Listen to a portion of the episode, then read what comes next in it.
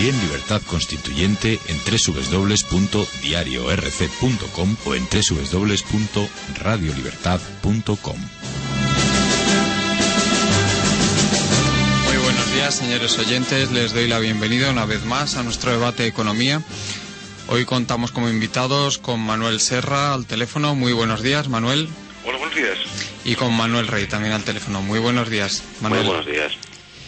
Hoy vamos a hablar de una serie de artículos que han salido en la prensa anglosajona, fundamentalmente en referencia a la última intervención del Banco Central Europeo, a la posible evolución de la situación durante los las próximas semanas y meses.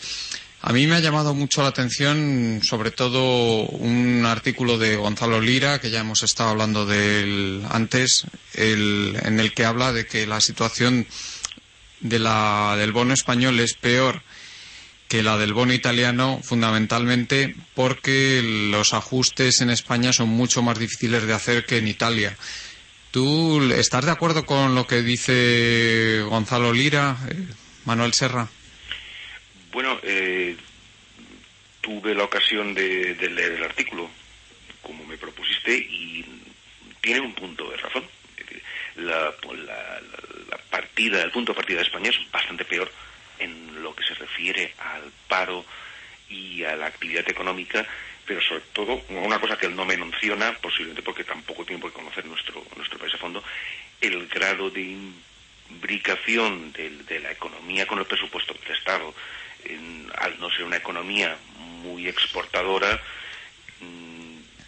nos encontramos con que la actividad depende mucho de lo que el presupuesto del Estado deje caer y del consumo interno, y que a su vez viene por, pues o bien tradicionalmente siempre teníamos entradas de, flujos de inversión y entradas de, préstamos desde el extranjero, eso se secó ya hace tres años, mm, nos ha dejado nuestra merced. La reducción por la parte del, presupuesto pues supondría una, una caída mayor de actividad y de paro. Si eso es a largo plazo bueno o malo, ya veríamos. Pero a lo mejor, como dice, eh, como analiza Gonzalo Lira, a lo mejor políticamente es insostenible y lleva a un, a volver a, a intentar salir adelante mediante emisiones de deuda, o no cumpliendo con los compromisos de, austeridad.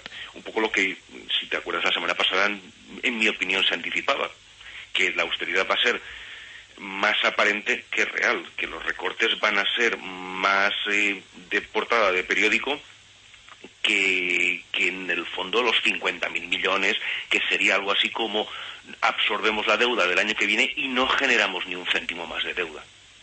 Pero esto tiene un problema grave y es que en el momento en que se den cuenta de que realmente no se están implementando estas medidas de recortes, vamos, que, el bono español lógicamente se irá abajo.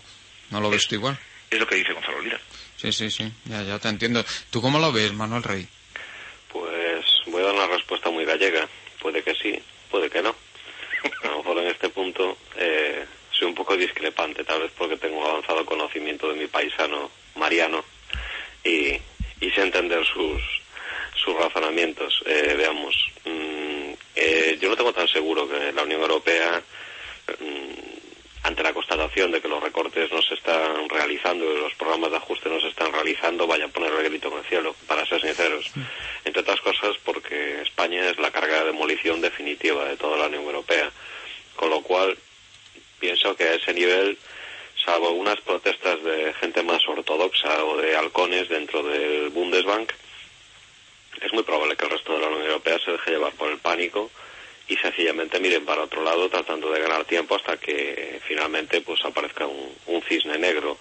Sinceramente no tengo tan claro, eh, coincido con vuestra valoración de que el caso español es muchísimo peor que que el italiano por las razones que Manuel Serra ha descrito perfectamente pero no tengo tan claro que pues, en el caso de que estos recortes no se vayan a, no se produzcan de manera efectiva vaya nadie a rasgarse las vestiduras. Creo que a estas alturas de la, de la película todo el mundo tiene claro quién es quién.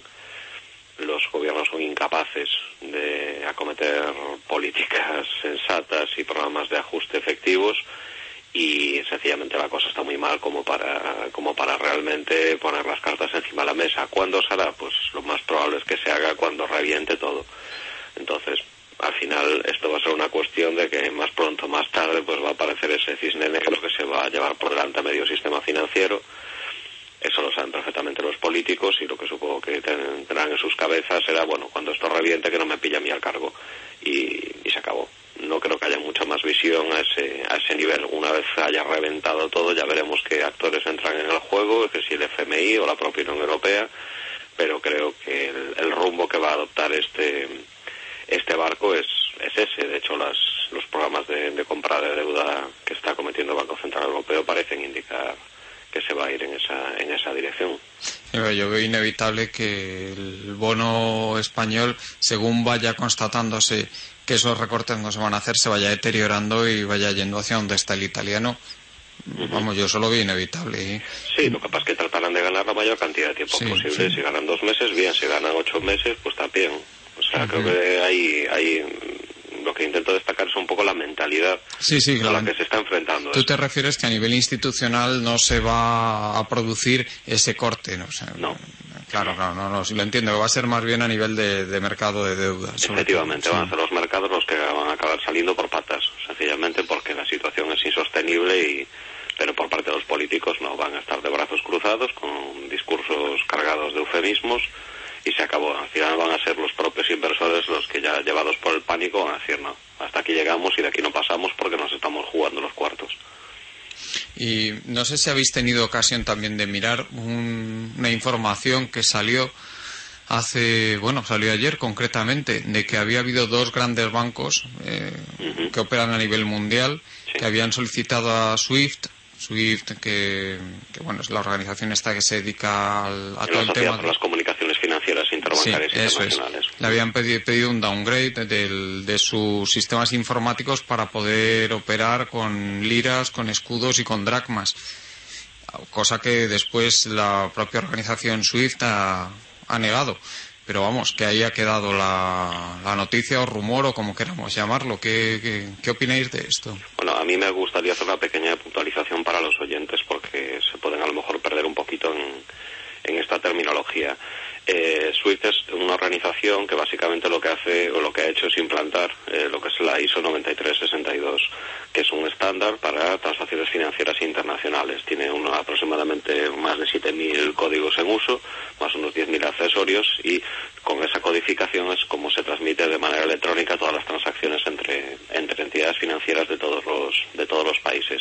Como entidad que gestiona ese estándar, es totalmente razonable que uno o dos o cinco o veinte, los bancos que sean, en este caso parece ser que han sido dos, soliciten eh, una valoración técnica SWIFT al respecto de si pueden utilizar los antiguos códigos que se utilizaban antes de la unión monetaria o habría que crear unos códigos nuevos. Y tampoco se les puede echar la culpa a las entidades porque en los propios protocolos de Basilea les obligan a cubrir esos riesgos. Es decir, esas entidades en realidad están haciendo bien su trabajo que están evaluando un riesgo y contemplando la posibilidad y el coste que le supondría realizar la transición, más los tiempos, más las pérdidas esperadas. Reacción de SWIFT, por lo que describe el artículo al que tú aludes, ha negado totalmente cualquier cualquier valoración a este a este respecto yo creo que tampoco tiene sentido negarla, es decir, forma parte de la evaluación de riesgos que cualquier entidad financiera tiene que realizar al amparo de, lo, lo, más, lo, más, llamativo es que lo nieguen de esa forma tan vehemente, ¿no? Porque eso, eso significa que realmente tienen mucho miedo. Claro, es que no tiene sentido. Esto yo creo que a veces, a veces una negativa que generas una polémica y un pánico injustificado. Es totalmente normal que una entidad financiera y correcto desde el punto de vista de los estándares a los que se tienen que ceñir realice una evaluación de, riesgo a este, a este nivel si, si, se lo está pidiendo el comité de Basilea. O sea, no hay que entrar. Lo que pasa es que estamos en una situación ya que está todo el mundo histérico y, a la, la menor mención a un escenario de ese tipo que por supuesto cualquier entidad financiera está obligada por el protocolo de Basilea a seriamente, porque lo obliga el protocolo. Qué pasa, nos ponemos histéricos por cumplir el protocolo que, han implantado a nivel internacional. Yo creo que ya la gente ya se está dejando llevar de, los nervios. No sé lo que opinará Manuel Serra a este respecto. No, em, es que a mí me recuerda la película de, Harry Potter. Esto es como no, no les podían decir el nombre Lord, Lord Voldemort, y entonces porque si no traían la mala suerte. Eh, vale, mm, pues es un poco... eh, yo, yo les entiendo, intentan evitar las profecías autocumplidas. Ya está, no le demos más vuelta, porque, en fin, está. Más, más sí preocupante o, eh, o más interesante, si, no sé cómo calificarlo, es el artículo de Evans Pritchard que también eh, comentó Juan Carlos hace, eh, bueno, hace pocas horas, sobre si tenemos un Herr Draghi o un señor Draghi, porque eso enlaza más directamente con lo que comentábamos antes de Gonzalo Lira. Eh, a mí no me preocupa tanto como que el señor Evans Pritchard piense que ha comprado Draghi un par de meses para la Unión, para la zona euro, tanto como que podría estar haciendo algo parecido a lo que en el folclore americano es el, el muñeco de alquitrán. Eh, es un viejo cuento en el que hay un conejo muy irascible y otro personaje animal eh, muy amable y que le, pero que siempre abusa al conejo de él y le tiende una trampa, le, le hace con arcilla bituminosa, con alquitrán, una, un muñeco y eh, hace que el, que el conejo se enfade con él y acaba el conejo metiéndose dentro. Entonces, lo que está haciendo a lo mejor Draghi es poco a poco meter al, al Bundesbank en una situación de la que ya no pueda desvincularse. Y eso sí que puede ser un cambio de Sí, eso es lo que venía a decir Evans Pritchard, ¿no? que estaba el Bundesbank ya cogido con 400, más de 400 mil millones, creo recordar, en el sistema Target, que, bueno, volvemos a recordar a los oyentes que es el, el sistema que se utiliza para transacciones bilaterales entre países de la Unión Europea, para transacciones bancarias. Y claro, esto les recordamos que estas transacciones no se hacen directamente, sino que se hacen a través del Banco Central de cada país. Y entonces cuando un banco central, por ejemplo el Banco de España, el Banco de Grecia, el Banco de Portugal, el Banco de Irlanda, que son los que más han recurrido a, este, a, el- a estos desequilibrios en el sistema, no tiene liquidez para ello, pues entre comillas se lo fía el eh, otro banco central de la zona euro que sí que la tenga. En este caso han sido el Banco de Luxemburgo, el Banco de Holanda y sobre todo el Bundesbank. También el Banco de Finlandia y el Banco de Austria han contribuido algo. Entonces, mm, a mí me, a lo que se refería Evans Pritchard era que el Bundesbank está metido en, en esta trampa que decía Manuel Serra con esa cantidad de dinero de manera que cada vez es más difícil para ellos, llegado un caso en que el, en que el Banco Central Europeo tome medidas con las que los alemanes no están de acuerdo, eh, decir, pues ahora cogemos y nos vamos de aquí, no queremos estar aquí. Es que encima los está cociendo como, como la rana, famosa. Los es, que es lo más peligroso, que les está aumentando el calor poquito a poco. Sí, sí. Sí, además, el- el- desde luego lo que, lo que sí está claro que el, el- Alemania cada vez tiene menos posibilidades de, de salir bien de esta si se quiere ir, ¿eh? porque cada vez está más cogida en, dentro de lo que es todo el sistema de pagos de la Unión Monetaria. ¿Tú cómo lo ves, Manuel Rey? Pues yo creo que realmente Alemania nunca tuvo nunca tuvo opciones de salir bien de esta, sinceramente. Es decir, los alemanes en el momento en el que montaron la fiesta que montaron, que le vino muy bien a su industria, fiando contra deudores insolventes, en el momento en que pasaron el límite, se acabó ya su, su posibilidad. Sinceramente, aunque hubieran iniciado este movimiento en el año 2007 o el año 2008, realmente las pérdidas hubieran sido brutales.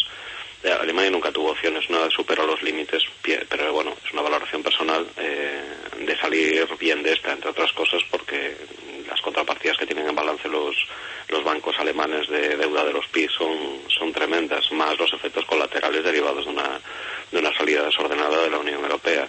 Con lo cual, mm, yo creo que realmente lo único que están eh, haciendo es dando vueltas ahí en un círculo, están metidos en lo que están metidos y no hay mucha más mucha más vuelta porque aparte bueno las operaciones que se están haciendo en el Target 2 eh, hay que tener en cuenta que esas posiciones después hay que deshacerlas.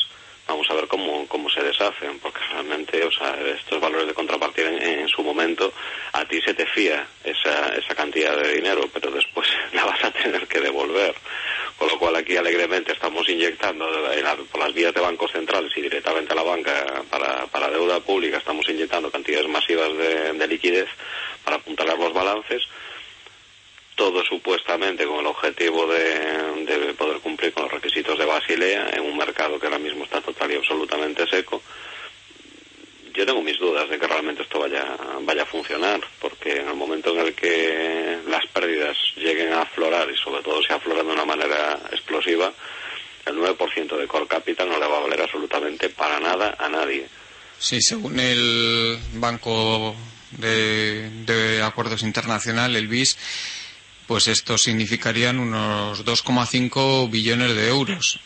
Vamos a comparar esta cifra con los 489.000 millones que pidieron, que ha dado el Banco Central Europeo a tres años el miércoles pasado a los 523 bancos que entraron en, esa subasta, pero que realmente dinero nuevo son 200.000 millones, porque el resto es dinero reciclado de operaciones a más corto plazo. O sea, no has cubierto ni un 10%. Claro, es que no han cubierto ni el 10%, más el, eh, tenemos que añadir a esto que el año que viene los países de la zona euro necesitan 1,6 billones de euros de emisiones y los bancos otros 700.000 millones en renovaciones. O sea, estamos hablando de casi, casi 5 billones de euros de necesidades para este año que va a comenzar dentro de unos días.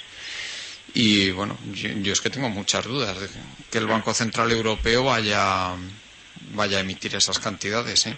Pues no le queda otra. Si realmente quiere ganar tiempo, no, no tiene muchas más opciones. La otra opción es que deje que los mercados caigan y, y enfrentarse a las consecuencias. Por un lado, a nivel de Estados y, ojo, a nivel corporativo, porque aquí estamos ahora en estos momentos muy concentrados en todo el problema que tenemos montado en la deuda pública de los países, pero no olvidemos que tenemos en los mercados ahora mismo deuda corporativa a montones emitida más muchísimas empresas que en toda Europa están siendo sostenidas por los bancos, entre otras cosas, porque esas empresas las deben muchísimo dinero, con lo cual lo que es la cadena de, acontecimientos y de, y de, consecuencias una vez empiecen los fallidos no es tan fácil de, prever ni es tampoco la suma aritmética de los de los distintas componentes de deuda de los países en una situación más, más delicada. O sea, esto es una operación que llevaría, evaluarla llevaría mucho tiempo y probablemente las cifras a las que nos fuéramos serían muy superiores, muy superiores, con lo cual mm, el Banco Central Europeo es que realmente qué otras opciones tiene, sinceramente, o sea, es una pregunta que os planteo, que os planteo a ambos, ¿qué otras opciones tiene aparte de lo que está haciendo? Pues yo creo que ninguna, no sé qué pensar Manuel Serra, pero tal y como lo estamos planteando, ninguna. Ya, yo lo he dejado apuntado antes, el Banco Central Europeo va en un camino muy claro. Mm, no tengo todavía los poderes eh, legales, pero me voy a convertir en la Reserva Federal. Y la suerte que tenéis es que es pública y no privada. Eh, ya está, vamos a jugar esto, esta carta, y si los alemanes mm, no quieren, los meteremos dentro. Eh, vamos a un euro nuevo. No creo que llegue a reventar no creo que llegue a reventar. Como mucho, que se quiten de encima algún, algún pesado, tipo griego, pero porque más que nada les dé por montar el numerito en público. Entonces, pues como a ese cuñado eh, mal educado que nadie aguanta en la familia y que a ver si suerte estas navidades nos deshacemos de él. Y no hace falta que lo tengamos. Y punto. No hay Van a emitir de una forma directa mm. o indirecta. Eh, si te das, eh, si, repasamos acontecimientos, porque es que como ocurre en este mundo en el que vivimos, todos muy rápido, que yo sepa el acceso a mercados de dólares primarios en los bancos europeos lo siguen teniendo cerrado. está alguien apuntando que China y Japón están llegando a acuerdos para no cambiar eh, dólares. La, una de las consecuencias de lo que están haciendo ahora en el Banco Central Europeo debería de ser que continuara la devaluación del, del eh, euro. Es lo normal. Y eso es fundamental incluso para una posible recuperación de España. Es decir, eh, había una alternativa y era devaluar saliéndonos del euro. Pero qué cosa más cómoda que nos devalúen el euro, el euro. No por nada, sino porque el triángulo que se había roto, el triángulo que habían montado y que nos estaba dejando fuera de, circulación, que era eh, que mm, los productos económicos, las commodities, eh, Alemania y el norte de Europa las trajeran desde, desde Oriente y desde Europa Oriental, mm, dejándonos al margen. Nosotros nos comprometíamos solo en consumidores y nos lo sostenían con, con transferencias financieras. Ahora desaparecería, volveríamos a ser mm, por lo menos para ese tráfico interno, para ser esos Estados Unidos de Europa, porque en Estados Unidos también funcionan así, y parte de sus problemas han sido los desequilibrios que han tenido cuando también se han puesto a eh, pasar buena parte de su industria ligera al otro lado del Pacífico. Pues a lo mejor por ahí tiene una, una lo que con una mano quitas con otra das. Eh, eh, si me permites, Manuel, dos cosas. Lo primero, que si bien estoy de acuerdo en que el Banco Central Europeo no tiene más remedio que seguir este camino, yo tengo muchísimas dudas de que pueda alcanzar el volumen necesario como para parar el problema financiero en Europa. ¿eh? Yo ahí tengo muchísimas dudas. O sea, yo pienso que pasará algo, pues, o que Alemania se irá, o que directamente el, el, euro no soportará semejantes emisiones de nueva moneda. ¿eh? ¿El dólar lo aguantó? Bueno, pero es que el dólar es la moneda de transacciones internacionales, moneda de reserva mundial y toda la, todas las materias primas se compran en dólares. O sea, es que es distinto, ¿eh? O sea, yo tengo muchísimas dudas. Eso, eso por una parte y por eso de ahí venía mis dudas. Que mis dudas no son que el BCE tenga otra alternativa, que yo estoy convencido que no la, que no la tiene, sino que sea capaz de llevarlo a cabo. ¿eh? Y luego, respecto a lo que dices de la devaluación del euro, pues sí, pero ten en cuenta que como la mayor parte de las eso corrige de alguna manera lo que es el comercio fuera de la zona euro, pero los grandísimos desequilibrios dentro de la zona euro no los corrige ¿eh? el que el euro se devalúe. Entonces España, que su mayor parte del comercio es con países de la zona euro, no va a corregir su situación porque el euro baje de precio. ¿eh? Es que los que los han sustituido no son fabricantes franceses o los que nos han sustituido son de fuera. Eh, bueno, pero los desequilibrios grandísimos que hay son fundamentalmente en el, en el comercio europeo, ¿eh? O sea, en España. Entonces... insisto, es que son peras con manzanas o neumáticos con peras.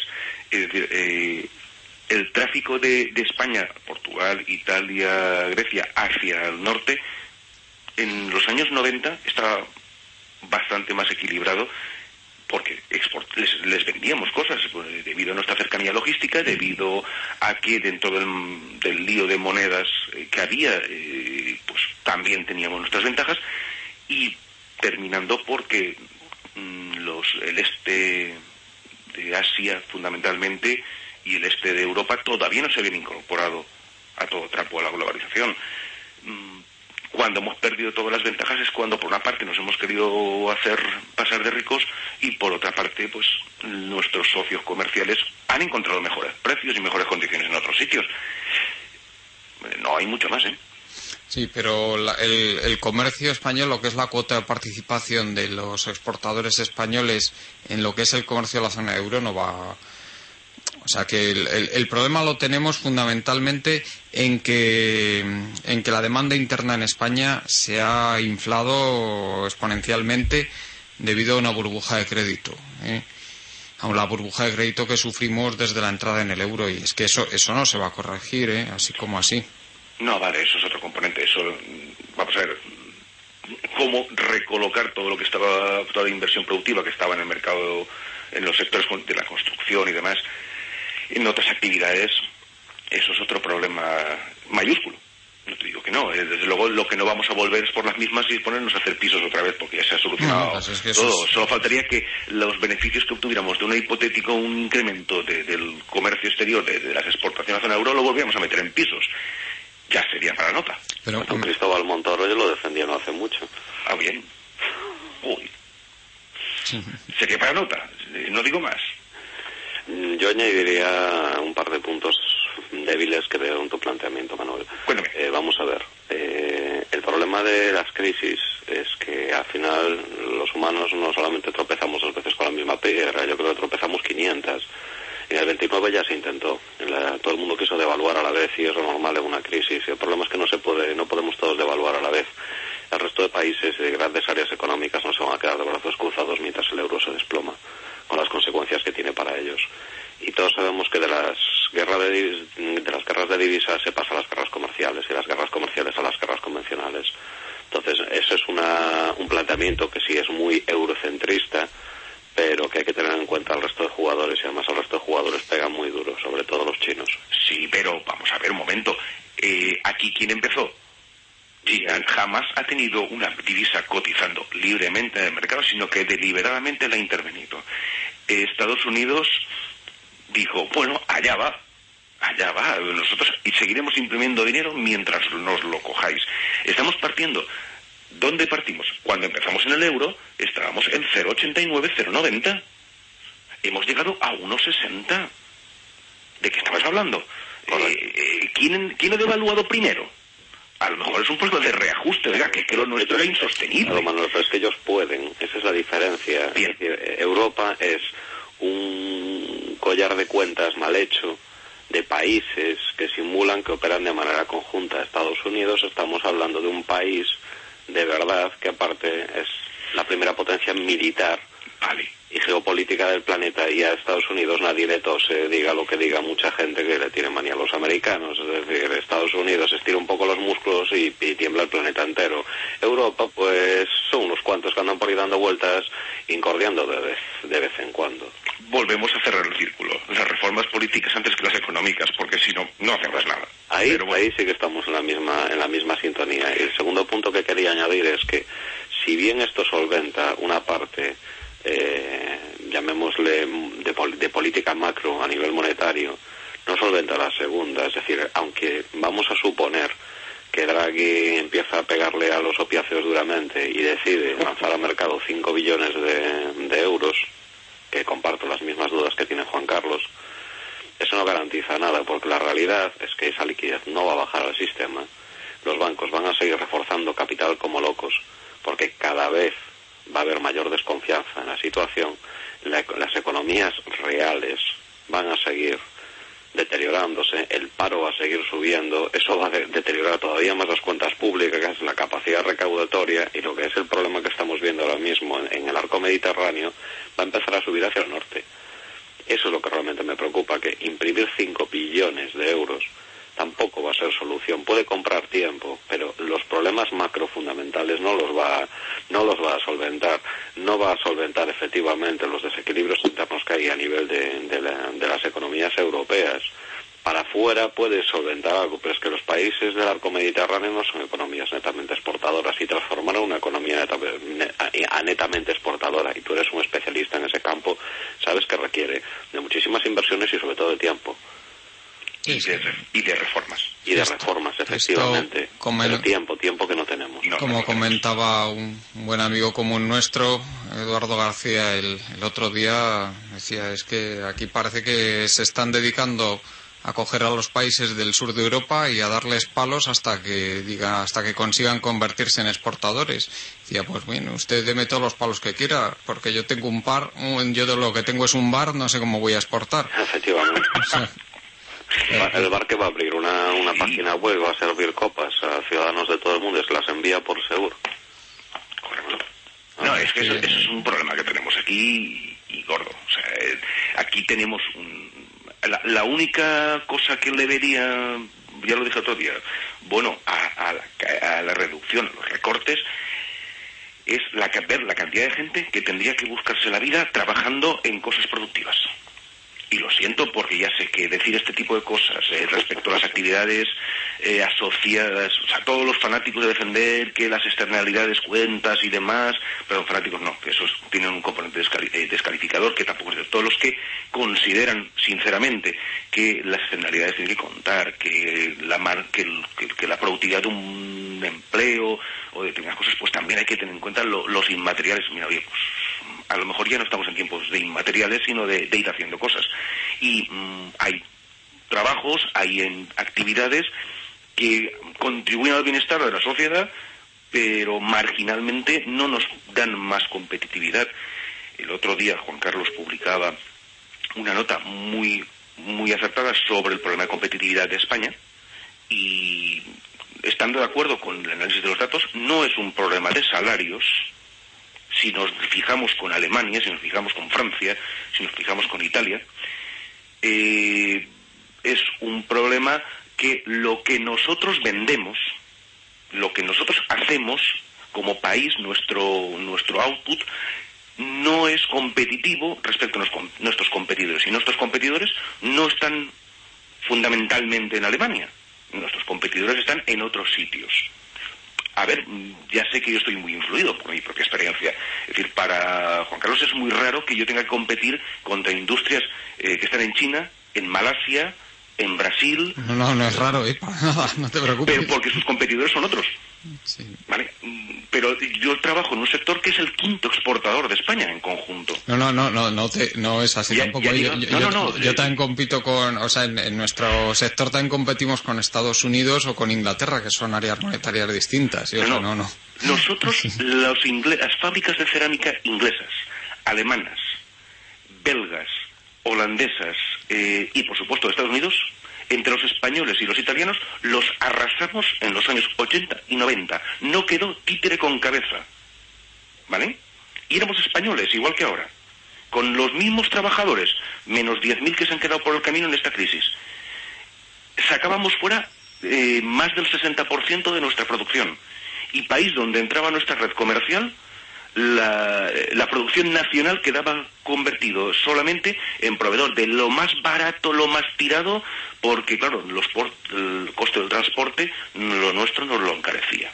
Pero cuando una señora iba a la botiga, fuera en Argentina o fuera en Estados Unidos, quería Made in Europe, España o Italia.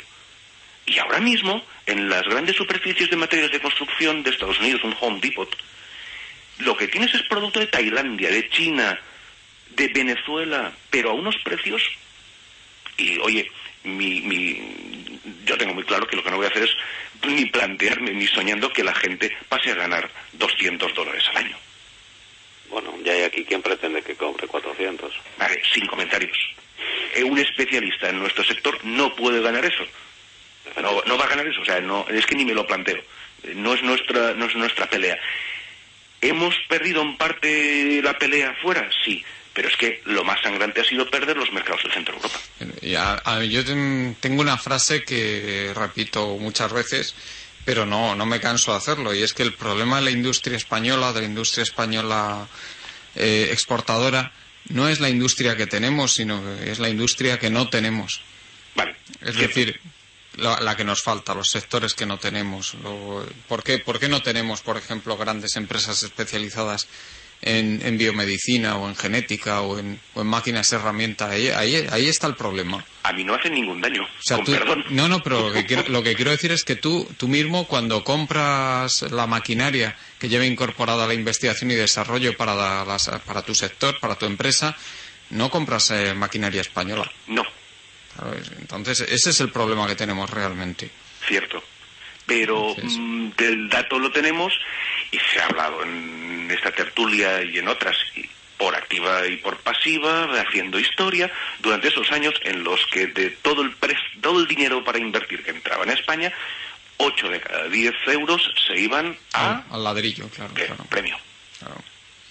Y aparte, con un punto de vista que ahí sí me gustaría añadir, equivocado por parte de la banca.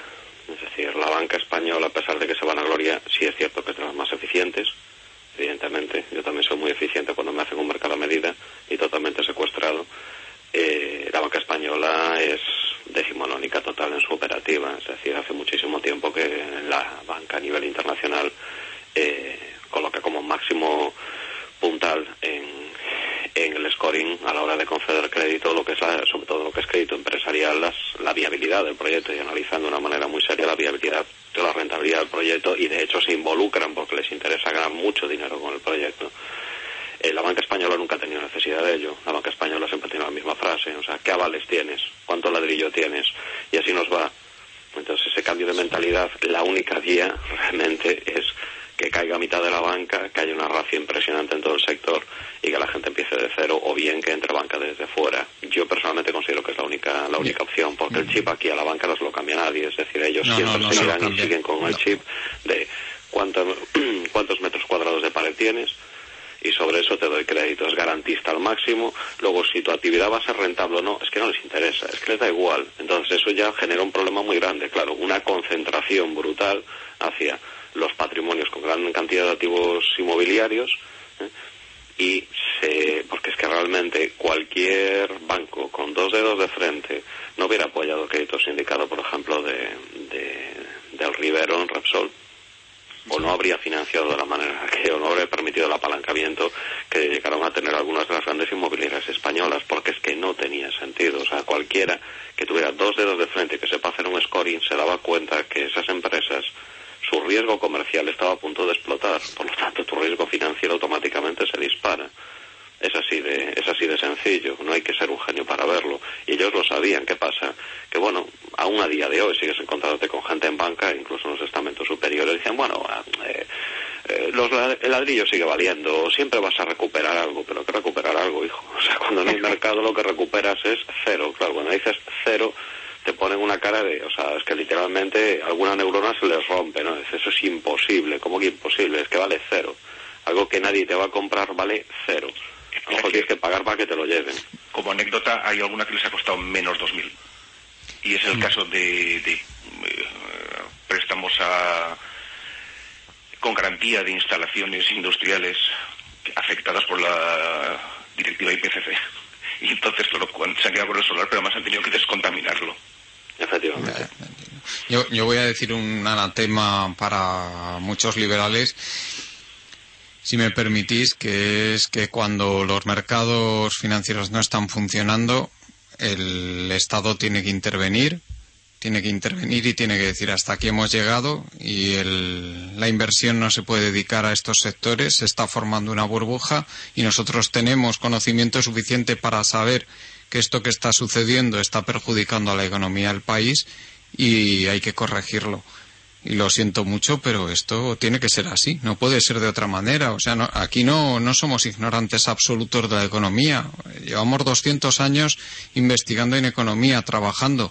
Sabemos ya muchas cosas y se, se puede saber cuándo se está formando una burbuja, aunque muchos no lo quieran reconocer. Prueba de ello es el, informe los, el famoso informe de los inspectores del Banco de España, que precisamente apoya lo que tú estás comentando en su momento, cuando advirtieron precisamente de, la burbuja que se estaba formando y nadie les hizo caso. No les hizo. Es que esto a mí me recuerda a la gente que estos que dicen que no hay que dejar para, para nada, que o sea que no hay que intervenir para nada en los mercados financieros. A mí me recuerdan a, a una persona que dijera que cuando alguien está enfermo que el médico no le tiene que atender, que hay que dejar que el cuerpo se recupere solo.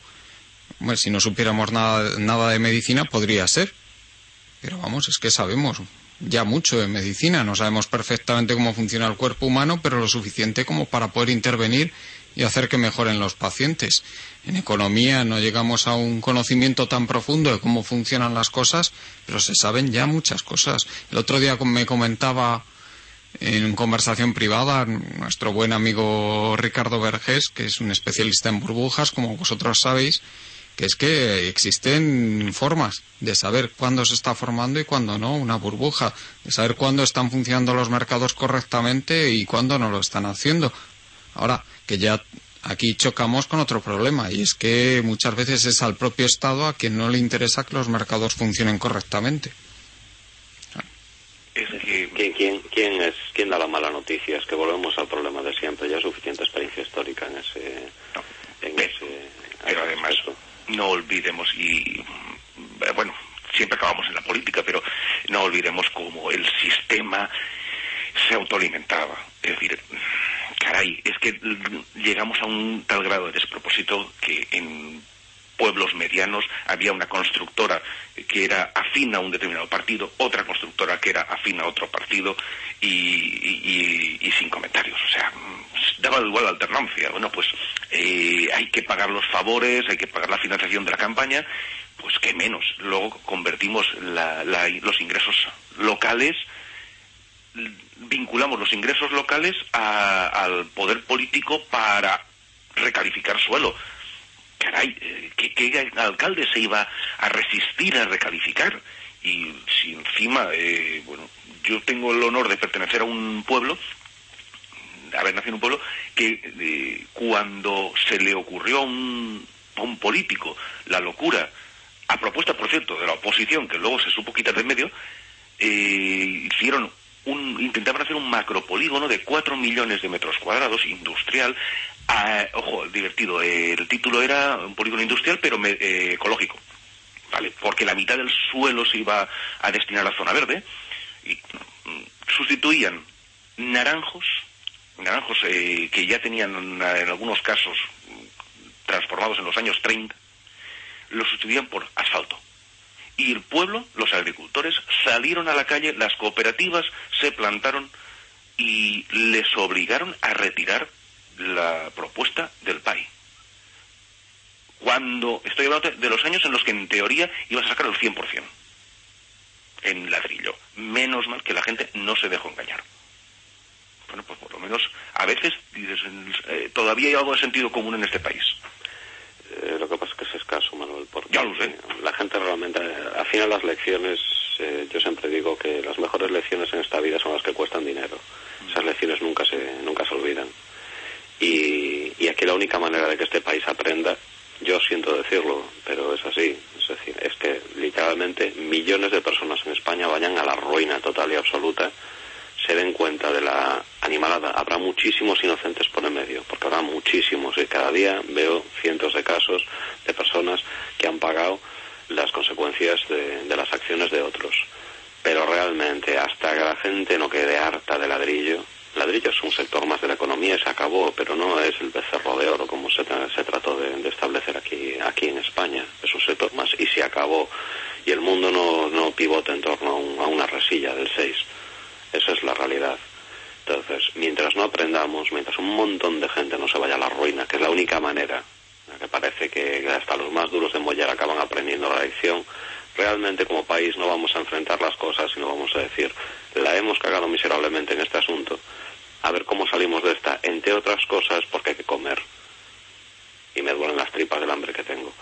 Es duro decirlo de esa manera, pero yo sinceramente no le veo otra solución. Es decir, aún sigues viendo a la gente con el mismo chip en los propios partidos políticos, lo sabemos porque seguimos la actualidad, que hay, aún hay mucho defensor de a ver cómo conseguimos reactivar esto, entre otras cosas porque mitad de los políticos están pillados en terrenos sin construcciones.